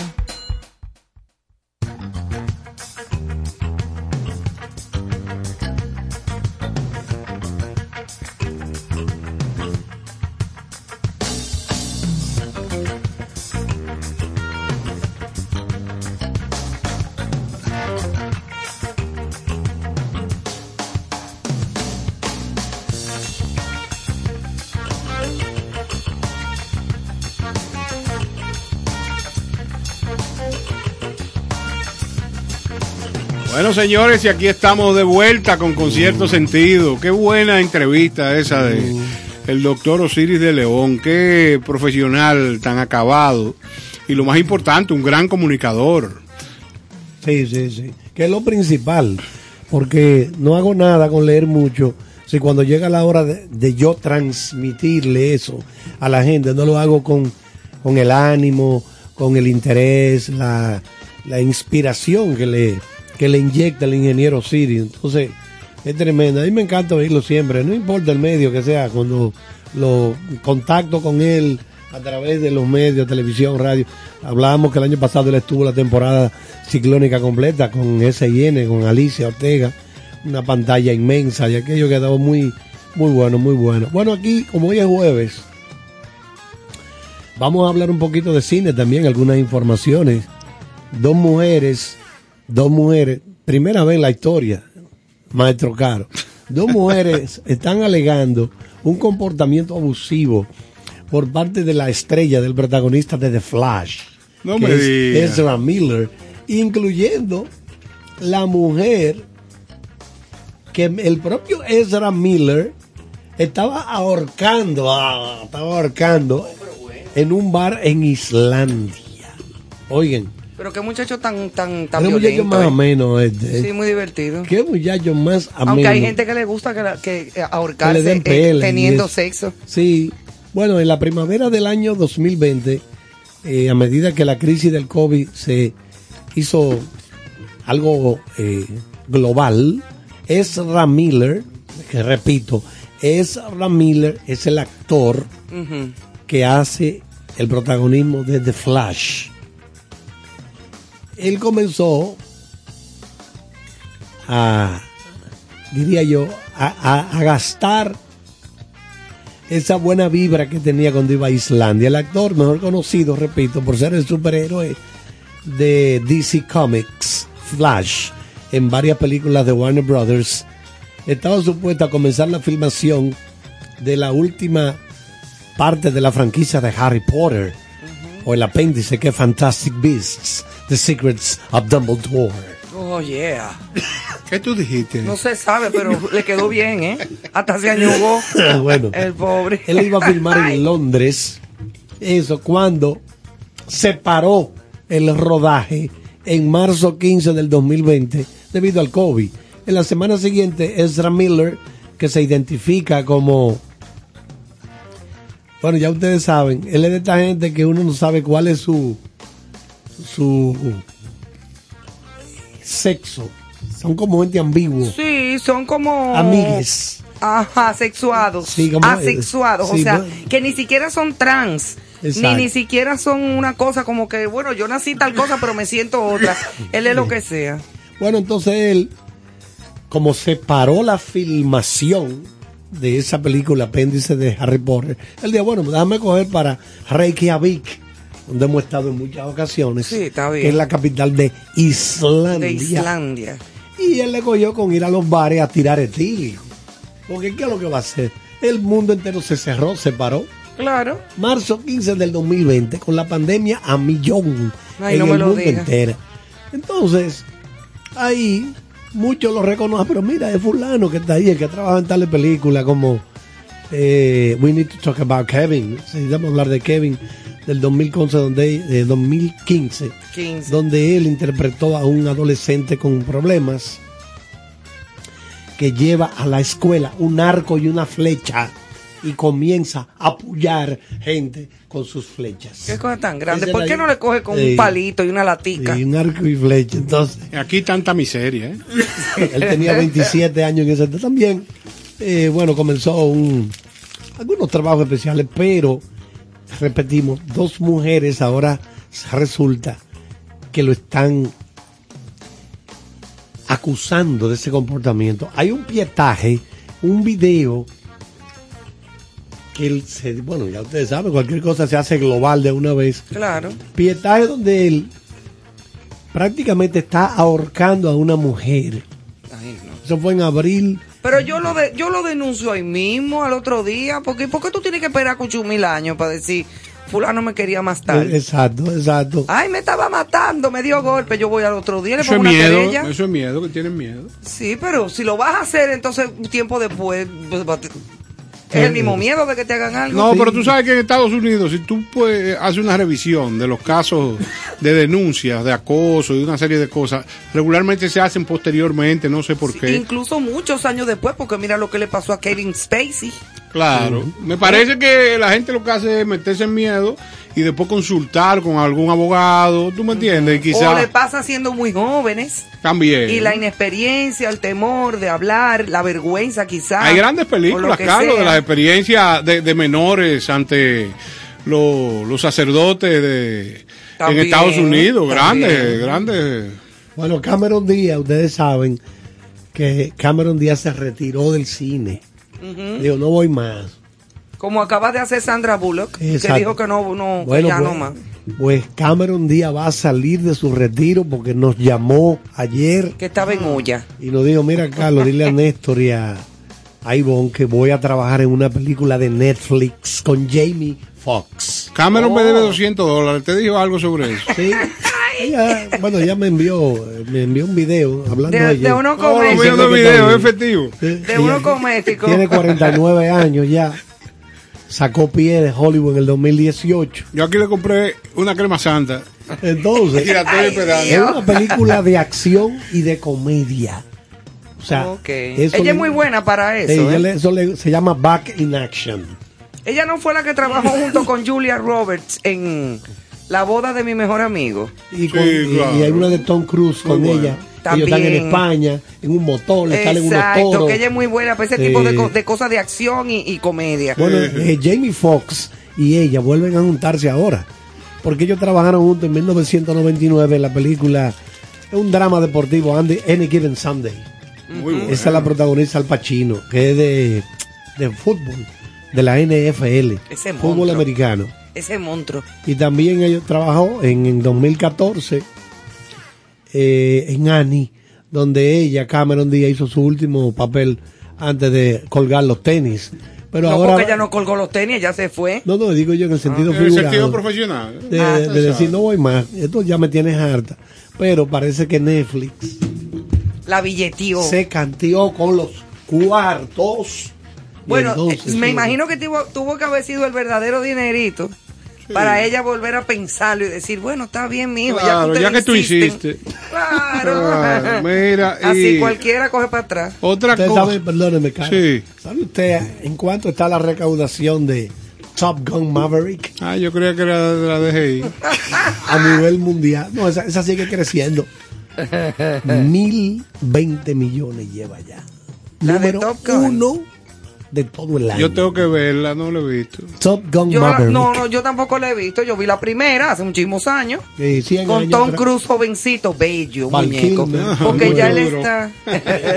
Bueno, él se Ay, no, pero él estaba ahí en su apogeo. Claro, claro. Él estaba ahí un niño, pero bonito. Y el mismo Val Kilmer también se Sí. veía muy bien. Bueno, Y- Val Kilmer sale aquí, pero. Pero acabado los No, dos, no, tres y- rayos. O sea, ustedes no quieren saber del que está acabado. No, porque yo la voy a ver. Lo que pasa es que en comparación a la otra película, mi amor, mira. Bueno, pues mira primero la, la, la vieja y después ve rayos. la vieja para que te consuele. Tres rayos. Señores, hablando de grandes actores, ahí leí que quisiera saber dónde y la certeza de esta noticia de que Robert De Niro va a abrir un, un resort en República de... ¿Un bar o un resort? En República Dominicana. Aquí. Sí, claro, claro. Ah, pero sería muy chulo. Sí, sí, una noticia Para ir a interesante. saludar. Robert, Eh, dame ahí una Y va a fiar. Cu- Cuidado por ahí, por Michi. Eh, creo sí que, por ahí que es está por ahí, mira, por ahí, está, Michi. ahí está Mark Wahlberg, Brad Pitt. Por ahí está metiendo todo porque eso es lo que está más wild todavía. Más, más- sí, Virgen. Como más virgen. Eso. No está tan comercializado. Es Entonces esa gente lo que buscan es, Es- precisamente el privé. Saludos pero a nuestro Privé, amigo privé. Georgie Pero- Nadel, pero si tú que es dueño de muchísima tierra ahí. Si tú- y Le puede ir bonito. no le puede ir, no le está yendo, me parece. Porque si tú tienes dinero y tú dices y compras un pedazo grande, ya tú garantizas eso. Georgie, con mil Ajá, metros yo lo No quiero hago. gente eh. cerca. Ay, muchacho. Sí, pero es que eso es lo que esa gente busca, es privacidad. Sí, sí, y dejar sí. eso así bien virgen. Sí, sí. Hacer su cosa cómoda con todos los power. La porque no van a ir a coger lucha. La familia Cisneros está desarrollando el, el primer resort de esa área eh, que va a ser muy exclusivo. Entonces parece que tú has despertado eh, la necesidad de muchos actores e inversionistas internacionales de venir a la República Dominicana en esta área de Miches a desarrollar proyectos. Y por ahí Cosa, unas playas preciosas. sí, sí, Y espectacular. además hay una pesca Claro. maravillosa. Sabana Igual- de la Mar, Sí. Miches, todos esos sitios son espectaculares. Ya todo eso está cerca, porque los aeropuertos Están ahí mismo. Claro, aeropuertos y, y también Y el desarrollo de las carretera. carreteras que se va a seguir avanzando. y las marinas Claro. para venir en tu lancha, tu yate. Claro. Claro, es un área, mira, la- de las mejores áreas de pesca, eh, a donde hay mariscos de toda índole, buenísimo. Eh, están Miche y también Pedernales. Claro. Pero en el sur se comen mariscos que te lo sacan fresco así en la playa. sí, sí. Mire, esa es la pesca de hoy, ¿qué quiere? Te sacan pulpo, eh, eh, langosta, lo que sea, una cosa fuerte. Mira, tenemos una noticia de último minuto, aquí del COE, precisamente. El COE colocó tres provincias nada más en alerta verde por posibles crecidas de ríos, arroyos y cañadas, así como inundaciones repentinas o urbanas. Entre ellas estamos nosotros. Está el Gran Santo Domingo y está La Romana y San Pedro de Macorís.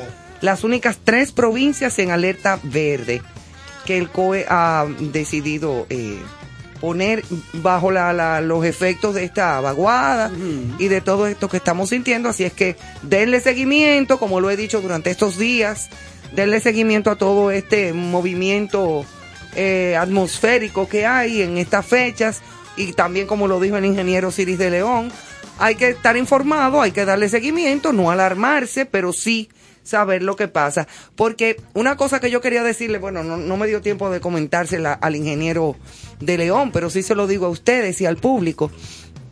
Eh, la ventaja que hay con este tipo de fenómenos, que son los huracanes, las depresiones tropicales, las vaguadas, etcétera, es que sí te lo avisan.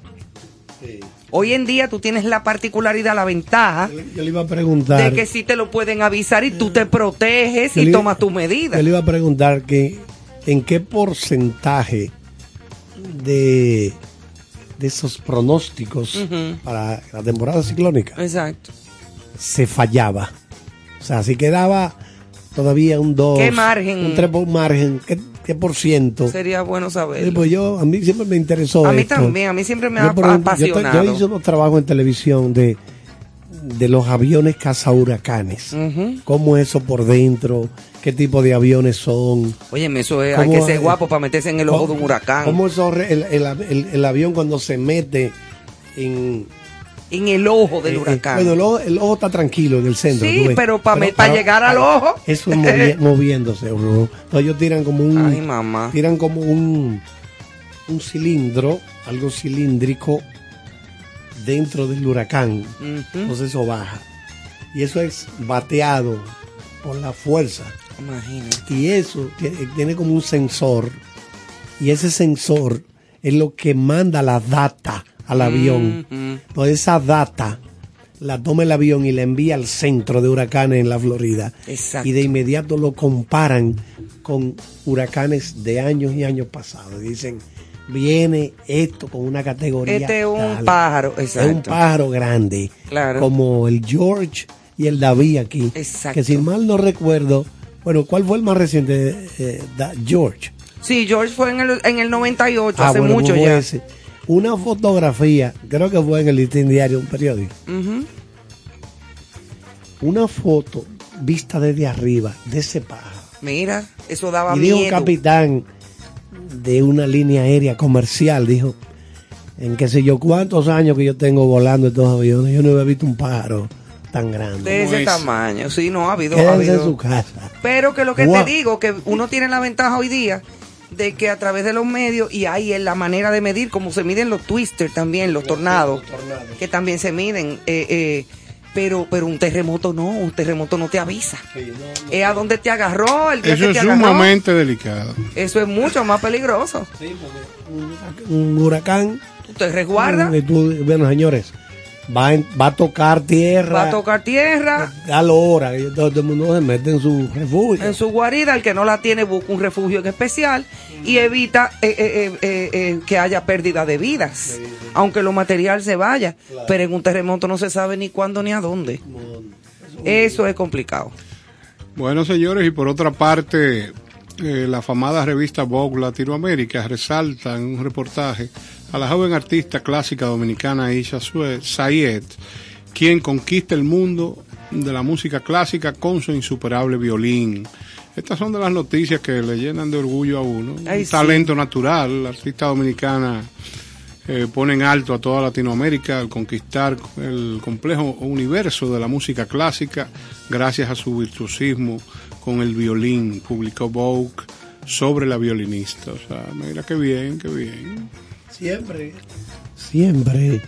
Cuando hay figuras, en este caso de nosotros, dominicanos, que brillan en el deporte, en la cultura, en la ciencia, a nivel mundial, ¿por qué es que son importantes? Porque son un ejemplo para las generaciones que vienen por ahí. Así de que usted puede nacer en cualquier patio aquí y si usted se faja y se faja y se faja y se faja, usted puede llegar, porque todos tenemos este complejo de, ay no, que somos de aquí, de estas cosas chiquitas. Que yo, no, no olvídese de eso. y menos ahora. El ser humano a través de su talento, a través de la disciplina y lógicamente de la instrucción puede llegar donde quiera que lo planee, que lo sueñe, que lo idee. Eh, y ese es mi parecer. Mira, hoy vi también una declaración que para mí es terrible porque esa declaración es de Marcos Caminero, un músico dominicano. eh, De larga data De larga data, una gente siempre preocupada por las raíces de nuestro país, donde él reseña que la semana pasada fue se desarrollaban las fiestas patronales de San Pedro de Macorís Sí, él es petro, Y- petromacorizano.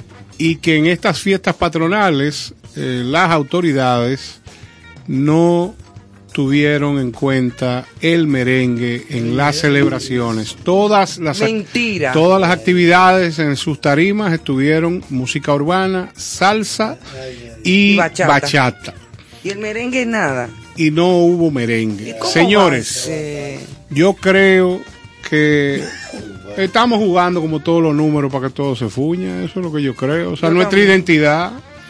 O sea, es una cosa. En este país eh, debieran de existir primero. Aquí hay aproximadamente eh, sobre 230 y algo de comunidades que son parte de la República. Y en cada comunidad debiera haber una, una escuela donde se enseñara el ritmo de merengue, donde hubiera profesores que enseñaran tambora, guira, Pero es que acordeón. el merengue es nuestra eh, música, eh, nuestro estandarte, independientemente de que haya bachata. Y en los colegios y en las escuelas, compadre Pedro Juan debería de ser una materia.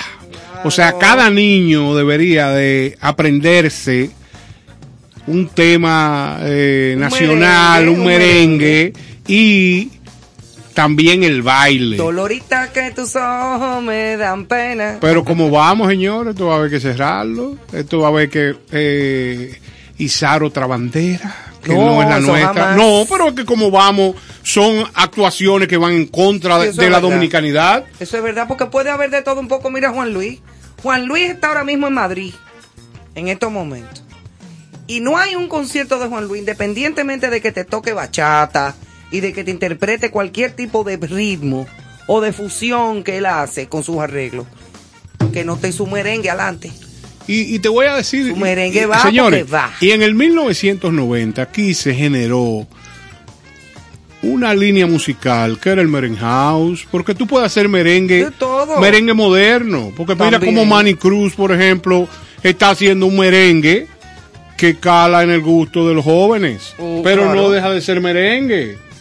Entonces, ¿qué pasa? Los artistas debieran de tener un enfoque claro de cómo nuestro ritmo, aderezarlo, cambiarlo sin que pierda el- la base rítmica y que el merengue se, se enriquezca, pero, Pero obviamente.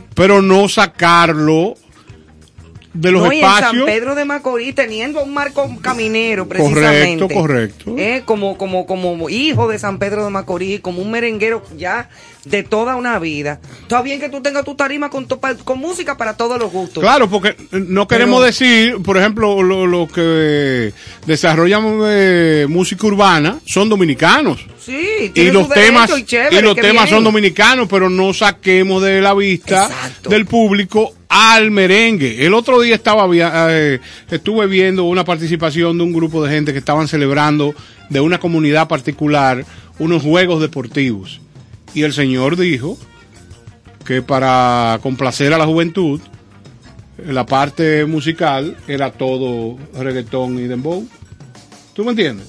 no O sea que- necesariamente no, eso no, no no, aplica no, no, no. yo lo No, que creo no- es no que, sentido. que eso hay que obligatoriamente que ordenarlo aquí, señores, y no puede ser que se lo dejemos a la gente. Tanta libertad y tanta eh, democracia. La democracia es muy buena, pero hiede mucho. No, señores. Yo creo que las instituciones están para eso, para, Bueno. para recordarle a la gente qué somos, de dónde venimos y cuál es el rumbo a seguir. Eso es fundamental. Claro, porque si no hay merengue y la tarifa eléctrica residencial va a subir un 9%. Bueno. Vamos a fuñir. Aquí. No, tú, me de- tú me acabas de dejar sin aire, tú me acabas de recordar algo que, que yo había olvidado eh, Ay, mamá. para ese- poder llegar aquí. tú. Una de, la, una de las noticias de hoy es esa. Y la gente, y la gente está eh, agradada, pero muy agradada con esa noticia. No me digas. Ah, no, no, la gente dice, mira que... No, la gente está aplaudiendo con los pies. Exacto, eso es felicidad. Los clientes residenciales tendrán ajuste de 115 pesos con 3 centavos en promedio, de 0 a 300 kilovatios, ¿verdad? Y el gobierno subsidiará con 2.426 para no aplicar el ajuste real Lo que debió es que- establecerse. Lo que ocurre también es que hay mucha gente necia. Porque si usted sabe que hay una crisis mundial con la vaina de- Energética. de, energética, no por la guerra esta, la vaina esa, no, no, no, de hace tiempo ya. Y usted insiste en seguir teniendo mil porquerías prendidas en la casa, bombillos que no necesita encenderlo. Entonces, usted va a tener que coger, pagar una. Yo nunca me quedo porque yo soy muy medido en eso. Yo también, y vivo sola. Nadie me prende luces que no sea yo, a menos que sea un espíritu. Porque eso es lo que pasa. Eh, una de las cosas, don Freddy Vera, una noche, me dijo, "Mira, ahí fueron a, la oficina, esta tarde, oficina de él, un grupo, unos vecinos a hablar de que el asunto de, los apagones, y le dijo, bueno, ustedes tienen sus recibos de el pago del mes pasado ahí, todos, no, ah, no, pues, no. ¿Cómo tú me vienes a mí? Tú vas a exigir si tú no pagas. Ah, no, el- eso sí, hay que pagarla. no, eso es lo que pasa. Ahora, si tú lo que quieres pagar menos, porque como quieras, Todo lo que más tienes que pagarla, entonces organízate. Claro. Y apaga tu bombillo, Y- prende tu luces cuando tú quieras, usa bombillo de bajo consumo. Claro, porque y, lo único que yo no desconecto en mi casa es que yo no apago la nevera porque si no la No, comida eso- me daña. eso todo el tiempo, y eso que- no está hecho para estarse apagando Pero es que ya las neveras, los televisores, todos vienen bajo consumo. Claro. El mismo aire acondicionado, el mismo aire acondicionado, señores. Vienen- Buscan, abran el periódico y vean la gente que vende. Hay aires que se ahorran hasta un 90% de energía. Sí, pero es que yo desde que compré mi Oye, aire acondicionado. eh, un inverter, yo tengo un inverter en, en mi habitación. Desde que yo compré ese inverter, antes yo pagaba, antes yo pagaba, pero tiempo atrás, Sí. yo pagaba más luz que lo que estoy pagando ahora. Claro, Nada más con el aire inverter que tengo. claro. Claro, eh, eh, eh, colaborando también en mi casa con tener las luces necesarias apagadas. Pero bueno, en fin, ahora, como quiera va a subir, sí, así que preparémonos para ser más organizados con el asunto de la luz. Eso es in- indiscutible. Bueno, señores, pues yo creo que ya estamos llegando como al final. Qué buen programa. Hoy me he sentido súper cómoda con la visita de don Osiris de León, del ingeniero Osiris de León, que ojalá que pueda estar con nosotros otra vez. Problema hídrico. El problema hídrico, eso, mira, es un tema. Él dijo de que eso da ocho horas de programa. Ay, mamá. Tú te imaginas. Oh, ya lo sabe. Así es que. Buenas noches, señores. Gracias por acompañarnos una vez más aquí Sí. en Concierto Sentido. Y estaremos esperándoles de nuevo mañana para disfrutar. De nuestros especiales musicales, como siempre. Excelente. Buenas noches.